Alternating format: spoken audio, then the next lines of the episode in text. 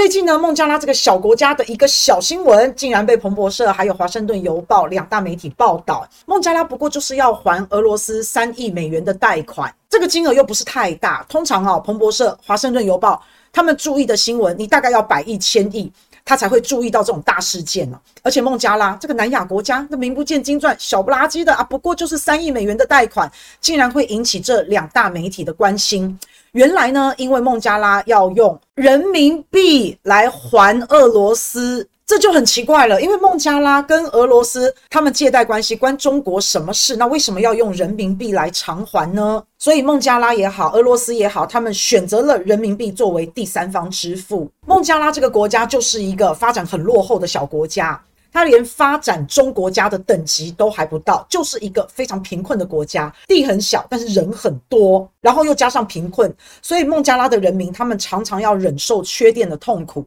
所以大概在十几年前，孟加拉跟俄罗斯就合作了一个核电站的项目。可是孟加拉又没有钱呐，那俄罗斯就说好，那我借你，总金额大概超过一百二十亿的美元。所以在十几年前，孟加拉跟俄罗斯就达成了这样子的一个国际贷款的协议。那在十几年前，他们要借贷要偿还，当然选择美元作为支付嘛。可是大家也知道，俄乌冲突之后，美国就把俄罗斯踢出了 SWIFT 系统。那俄罗斯也不爽再用美元结算了，所以俄罗斯他说我也不要你的美元了，我的国家财富基金也好，我的外汇储备也好，我的美元要清零。原本孟加拉要还给俄罗斯贷款，那要用美元来支付，但是由于这个原因啊，两国的贷款结算就一直耽搁了下来。那结果呢，孟加拉就在今年提出说，哎，那不好意思啊，你美元不能用嘛，你也被踢出了 SWIFT 系统，那这样子我可不可以用人民币来结算呢？那算一算，今年孟加拉大概要偿还俄罗斯三亿多美元，他们就决定了用人民币。虽然说这个金额不大哦，因为总项目大概是一百二十多亿美元，但是呢，以后大家要跟俄罗斯做生意，或是贷款，或是买卖，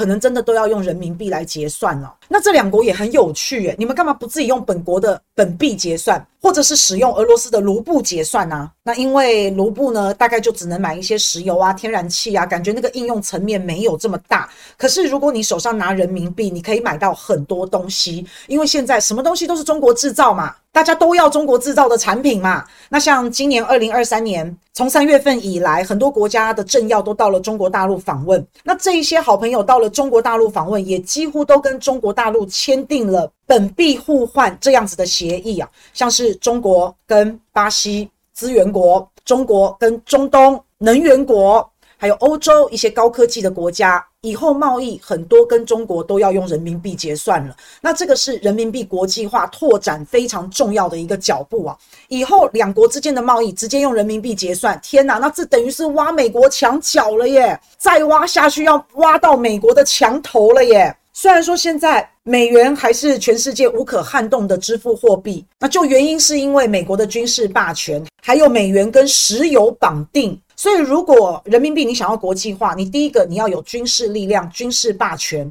另外你也要跟一个锚定物来绑定。中国大陆，你虽然说你不想要搞军事霸权，但是你要考虑到其他的国家，如果想要用人民币的话，那可能会被美国灭顶。其他国家想要去美元化，可能会被美国消灭。所以中国大陆你也要有强大的军事实力，你才能让这些想要用人民币的国家能够有安全感，能够安心嘛。不然美国随时颠覆他们，随时搞个颜色革命修理他们，那他们怎么敢呢？那再来，人民币也必须要有一个目标物来绑定。以前美元跟黄金绑定，后来美元又跟石油绑定，那中国大陆也需要有这样子的一个锚定物。那现在这个锚定物呢，老实讲还模糊不清呐、不过以目前大家都想要中国制造来看，大家就会愿意拿着手上的人民币去买中国制造 CP 值很高的产品，那人民币就有了很稳定的用途。那人民币呢，可以跟中国制造。